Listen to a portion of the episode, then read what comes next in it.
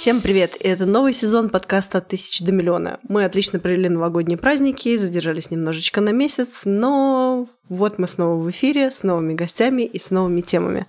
С вами Женя Веселова. И Федор Корнаков. А Мы здесь, чтобы помочь вам понять мир инвестирования, разобраться с его тонкостями и развеять существующие мифы. И сегодня у нас очень интересная и актуальная тема, наверное, одна из моих самых любимых. Мы поговорим о мошенниках, инфо-цыганах телеграм-каналах, которые обещают вам стопроцентную доходность за месяц, а также тех блогеров, которые обещают вам 4 икса за месяц по уникальной методе. Потому что, как мы все знаем, деньги привлекают не только честных игроков, но и тех, кто готов использовать чужое доверие в своих интересах. Да, все правильно ты сказал, Женя. Каждый раз, когда речь идет о деньгах, особенно по такой сложной области, как инвестирование, нужна максимальная осторожность, потому что наивность может стоить очень дорого, и на этом очень часто пытаются заработать мошенники и прочие нехорошие люди. Именно поэтому нам так важно поговорить о том, кому можно доверять на фондовом рынке и кто контролирует его работу. А чтобы разобраться в этой теме, сегодня у нас в гостях человек, который лучше всех знает, как проходит проверка рекламных материалов и прочих текстов на соответствие законам. Представляем вам Марата Сагитова, человека, который всегда читает мелкий шрифт, знает, зачем нужен регламент брокерского обслуживания и почему Жене могут написать из Банка России. Все потому, что Марат – руководитель направления экспертизы, маркетинговых и рекламных материалов сервиса «Газпромбанк Инвестиции». Марат, добро пожаловать. Привет. Я помню момент, когда мне сказали, что в нашу команду придет человек, который будет проверять все наши материалы и весь контент на соответствие закону, а, всем возможным регламентам, здравому смыслу и так далее. Я очень сильно испугалась, потому что подумала, что контента больше не будет вообще никогда никакого. Вот. Но с выходом Марата работать стало проще. Инвест-идеи как выходили, так и выходят. Обзоры рынка как выходили, так и выходят. Аналитика. Марат э, чекает все, он проверяет даже цифры в отчетах. А, и рекламные материалы, соответственно, тоже выходят, и рисков, конечно же, практически нет. А, поэтому я сегодня очень рада, что Марат к нам присоединился и поделится с нами своим экспертным мнением. И давай сразу начнем с главного. Расскажи, есть ли у тебя брокерский счет, когда ты начал инвестировать, если он, конечно, есть, и что было у тебя в портфеле первым? Наверное, так. Наверное, с этого давай начнем. Наверное, на рынок я пришел раньше, чем начал инвестировать. Ну, то есть я устроился работать в э, брокерскую компанию, и где-то через год работы я открыл брокерский счет. Притом не в этой брокерской компании, а у другого брокера, э, у которого тарифы были лучше. Первой удачной покупкой у меня, пожалуй, были акции Сбербанка. Они были куплены в 2014 году, и, если я не ошибаюсь, стоили они тогда порядка 60 рублей. Вот это, наверное, была лучшая покупка за все время на рынке. И эти акции до сих пор у меня в портфеле. Это прям те же самые или ты продавал? Э, скорее всего, даже те же самые еще остались. Я после докупал, но, скорее всего, те еще не проданы. Да, я предпочитаю, да, предпочитаю именно долгосрочное инвестирование. Мне кажется, это мэч в нашей команде. У нас все предпочитают долгосрочное инвестирование. А расскажи еще про первые эмоции, которые ты испытал, когда только начал совершать свои сделки. Как это было? Э, ничего не понятно. Все очень сложно, на тот момент не было никаких э, приложений э, брокеров, вся торговля шла через Quick, то есть надо было поставить на компьютер или на телефон специальную программу и торговать через нее. Интерфейс у нее не самый простой, ошибиться очень легко, то есть вместо там, одного лота купить 10 или еще натыкать какие-то непонятные кнопки – построить все графики, найти инструмент. На тот момент все это было сложнее. Сейчас это все гораздо проще. Я вспомнил сейчас тот мем, где есть вот эта вот там э, слабенькая собачка и очень сильная собачка. И это люди, которые начинали инвестировать, когда уже были приложения, и люди, которые начали инвестировать, когда все сделки нужно было через Quick совершать. Да, был, почему? Был выбор. Можно было совершить сделку через Quick, можно было позвонить брокеру, подать поручение по телефону. Шикарно, все такое вкусное, не знаю, что выбрать. Позвонить по телефону или сложная мама. Ребят, ну у меня до сих пор есть квик. У меня тоже. Э, я слишком молод для этого. Не, ну давай уважать пенсионеров. Марат, ну правильно я понимаю, что ты в первую очередь по образованию юрист, верно? Да, у меня юридическое образование. Шикарно, потому что следующий мой вопрос как раз для юриста. Давай представим, что инвестирование — это какой-то, ну, не знаю, гаджет, что-то вроде компьютера, но не такого, к которому мы привыкли, а, не знаю, сложнее. И у этого компьютера наверняка есть такая толстая книжка с инструкцией по применению. Ну, такая, где написано все от того, как включить этот компьютер, как там его перезагрузить, какие есть функции. И как ты думаешь, что бы вошло вот в такую книжку для, не знаю, условного гаджета под названием инвестирование? А, основой является закон о рынке ценных бумаг и другие подзаконные акты, которые выпускает Банк России. Исходя из требований Банка России и закона, формируют свои регламенты и договоры с клиентами а, брокеры, и также биржа формирует из этого правила торгов. Именно Банк России осуществляет надзор за рынком и его участниками, а также саморегулируемые организации, такие как Науфор.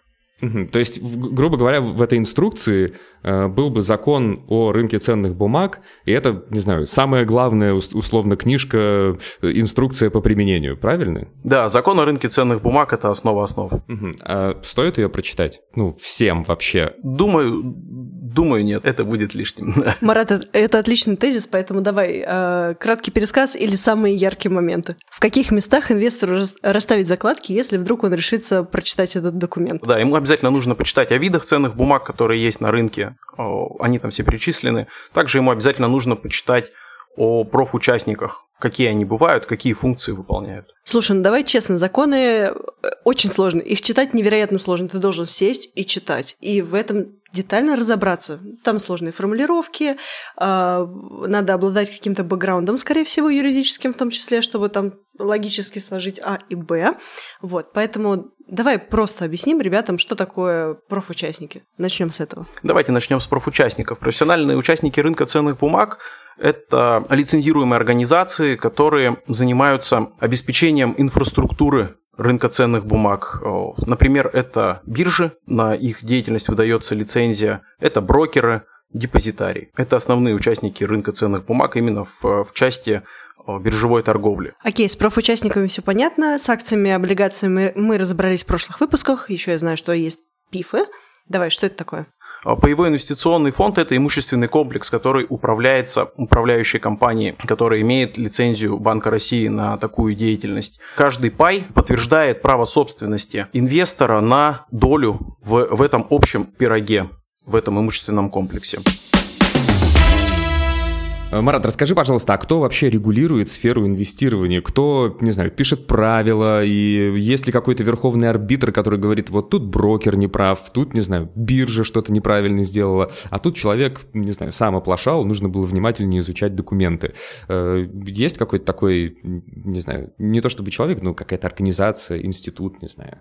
Прежде всего, все споры, как правило, на рынке ценных бумаг, они решаются путем э, в претензионном порядке. То есть они решаются между клиентом и той организацией, которая оказывает ему услуги, те или иные. То есть э, для начала можно просто написать претензию в эту организацию, либо поговорить со службой поддержки клиентской. Если это не помогло, как правило, пишется претензия. Если в ходе разбирательств с организацией э, и переписки вы не нашли общего языка, у вас это не получается, тогда можно обратиться в саморегулируемую организацию, в которой состоит тот, кто оказывает вам услуги, допустим, в Науфор. Если это не поможет, то можно обратиться в Банк России с жалобой. Он проведет проверку, направит запрос поднадзорному лицу и сделает какие-то выводы из этой ситуации, решит ваш спор. Марат, а ты вот упомянул Науфор, а можешь, пожалуйста, объяснить, что это такое? Я думаю, что многим будет интересно. Это на Национальная ассоциация участников фондового рынка, которая объединяет по а, практически всем видам деятельности на фондовом рынке а, его участников. То есть туда входят, допустим, практически все брокеры, на фондовом рынке России практически все управляющие компании. Ой, слушай, я знаю, что есть такие ассоциации ательеров, где владельцы там, управляющие гостиницы решают, что тарифы будут на 5 звезд такие, на 4 звезды такие, ну плюс-минус они там вилку какую-то определяют. А скажи, у брокеров также это работает или как-то по-другому? Нет, нет, тарифы не регулируются СРО, к счастью. То есть общие правила игры разрабатывают Науфор, правильно я понимаю? Банк России и Науфор, да. Слушай, есть еще вопрос. А, я часто слышу, что многие люди думают, что рынком кто-то манипулирует. Вот эта невидимая рука рынка, кукловоды, какие-то еще там люди, тайные организации.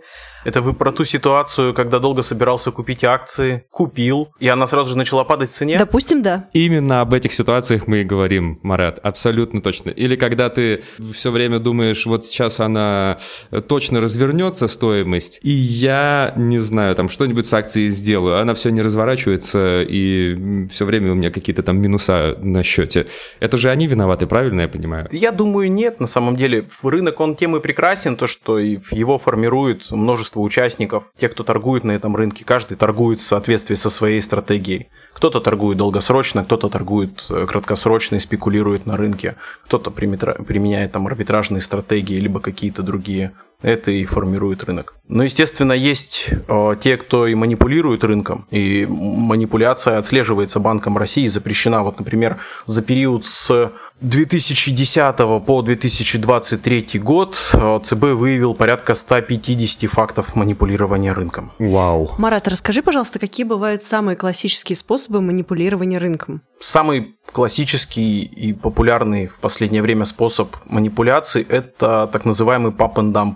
В основу этого способа заложена попытка разогнать стоимость акций при помощи ни на чем не обоснованных рекомендаций. Как правило, это используется этот способ с низколиквидными акциями, которые в течение относительно короткого времени разгоняются до высокой цены. Соответственно, те участники, которые используют эту схему, они покупают эти акции до того, как начинают разгон их цены, после того, как э, другие лица по их рекомендациям приходят, начинают покупать, они разгоняют цену, те, кто начал эту схему, продают акции по большой цене, и потом, как правило, эти акции опять обваливаются до своей э, рыночной или так можно сказать, справедливой стоимости. То есть э, в, в плюсе в этой схеме остаются только ее организаторы. То есть правильно ли я понимаю? Например, существует телеграм-канал, который ведет Иван. А, на 500 тысяч подписчиков, много подписчиков, отлично, э, большое количество инвесторов, да, активных. Вот, Иван пишет пост в телеграм-канале, где говорит, ребята, я проанализировал компанию о рога и э, копыта, иксы неизбежны, будет ракета, все берем.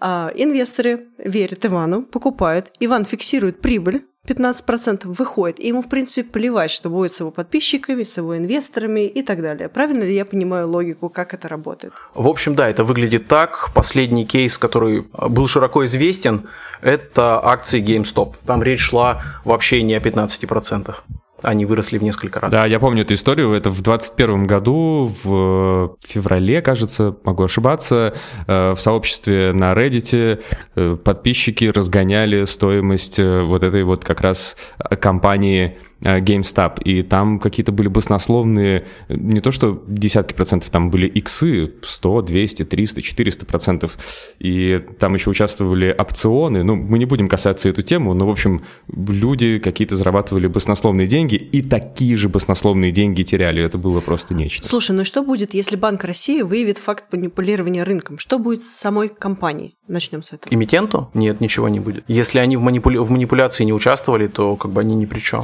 Ну, а если эмитент через третий лиц участвует в манипуляции? Ну, это уже совсем какие-то сказочные сценарии. Конечно, это возможно теоретически. А к ним могут быть применены меры как административного, так и уголовного характера.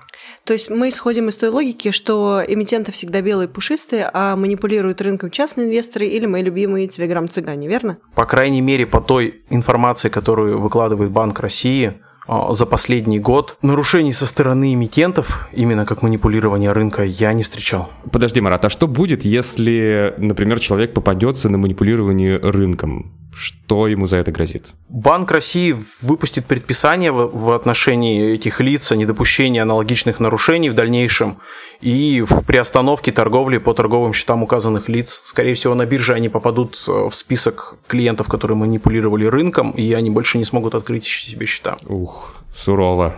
Да, в, в некоторых случаях, когда это э, более тяжелый проступок могут быть приняты меры э, в рамках административного производства, а также Уголовным кодексом России предусмотрена ответственность за манипулирование рынком. Получается, что манипулировать рынком можно, но только один раз в жизни. А, да, именно так. Ну и давай поговорим про мою любимую тему. Это телеграм-каналы с сигналами. Может быть, у тебя есть какой-то лайфхак, как отличить мошенников, телеграм-цыган от э, тех инвесторов, которые действительно хотят поделиться своими знаниями? Думаю, это достаточно сложно, тем более для начинающего инвестора. Наверное, стоит начать с изучения биографии этого эксперта, понять, действительно ли он обладает какими-то знаниями, есть у него какой-то бэкграунд. Но самое главное, когда читаешь чужие мысли э, касательно того, что покупать и когда продавать, я думаю, нужно полагаться прежде всего на себя, а, любую аналитику воспринимать исключительно как мнение, а не как руководство к действию. Тут сразу два момента. Что делать, если телеграм-канал анонимный? И что делать, если я, например, не эксперт? У меня не такой богатый опыт инвестирования на фондовом рынке, а, отчеты я читаю плохо, допустим. Вот. А, что мне делать? Как мне проверить, что, ну, я смотрю, телеграм-канал ведут хорошо, регулярно, картинки классные выкладывают, подписчиков много, мысли стройные и логичные. Вот что делать в этом случае? Любая аналитика – это только мнение. Решение принимает всегда инвестор самостоятельно, ему потом нести за него ответственность, как прибыль, так и убыток. Золотые слова. Нужно, мне кажется, чтобы каждый частный инвестор сделал себе такую табличку на стол, поставил ее рядом, и перед совершением каждой сделки по сигналам или как-то иначе посмотрел на эту табличку и принял собственное свое решение. Ну и давайте такой вопрос сразу. Вы сами когда-нибудь покупали что-нибудь по сигналам? Да, я покупал, вот Лукойл брал не так давно, как раз, что все начали писать Лукойл, Лукойл, ну, возьму пару лотов. Я начинал инвестировать э, по сигналам, конечно же, потому что я ничего не знал, и, но я знал, что есть какие-то там телеграм-каналы, и они вот публикуют какую-то аналитику, видимо, я тогда не очень понимал, что это называется аналитикой, и да, торговал. Окей, okay, то есть у вас у обоих удачный опыт инвестирования по сигналам, у меня не очень удачный.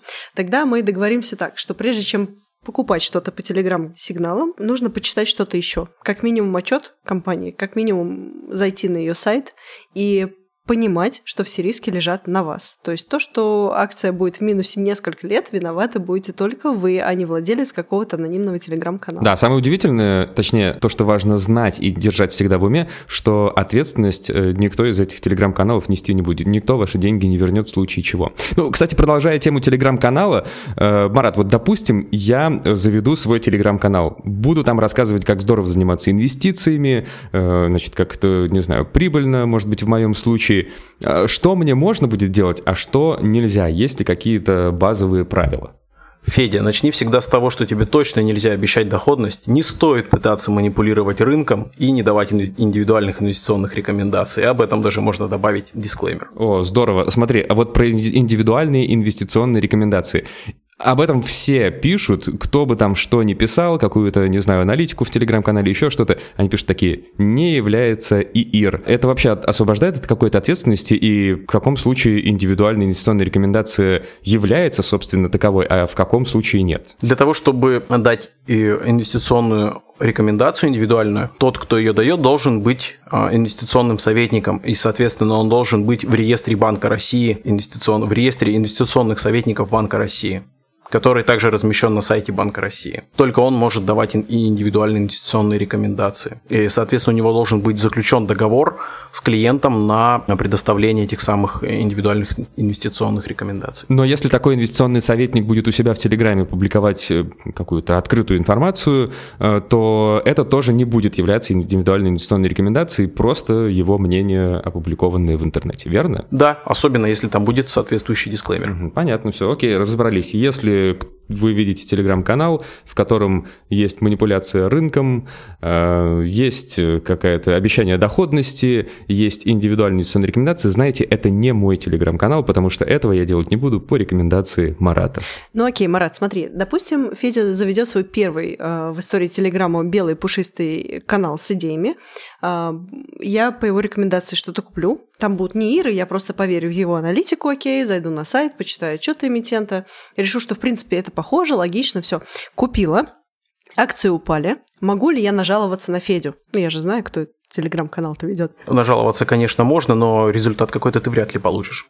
Потому что решение инвестор должен принимать на рынке самостоятельно. Я думаю, действия Феди будут проверены, а если он действовал не в рамках договора на инвестконсультирование и не манипулировал рынком, то вряд ли что-то можно будет ему предъявить. Итак, наш первый выпуск после перерыва подошел к концу. А, он был очень интересный. Да, это было очень интересно и познавательно. Спасибо большое тебе. Спасибо вам. Был рад поучаствовать. С нами был Марат Сагитов, руководитель направления экспертизы маркетинговых и рекламных материалов сервиса «Газпромбанк Инвестиции». Дорогие слушатели, если вам что-то было непонятно или у вас остались вопросы к Марату, пишите нам на электронную почту подкаст собака Газпромбанк Инвестментс. И в конце сезона мы встретимся еще раз с гостями, э, которым зададим ваши вопросы и постараемся найти ответы на те темы, которые вас волнуют. Волнуют на фондовом рынке. И еще одна маленькая просьба к вам. Если вам понравился наш подкаст, поставьте, пожалуйста, нам оценку в вашей любимой подкаст-платформе и напишите отзыв или комментарий, нам будет очень приятно его прочитать. Ну, а еще это поможет подкасту быть замеченным и услышанным большим количеством людей, что, конечно же, приятно. Спасибо большое, что были с нами, и до встречи в новом выпуске подкаста «От тысячи до миллиона». До встречи, и помните, инвестирование — это интересно, но нужно всегда быть на страже.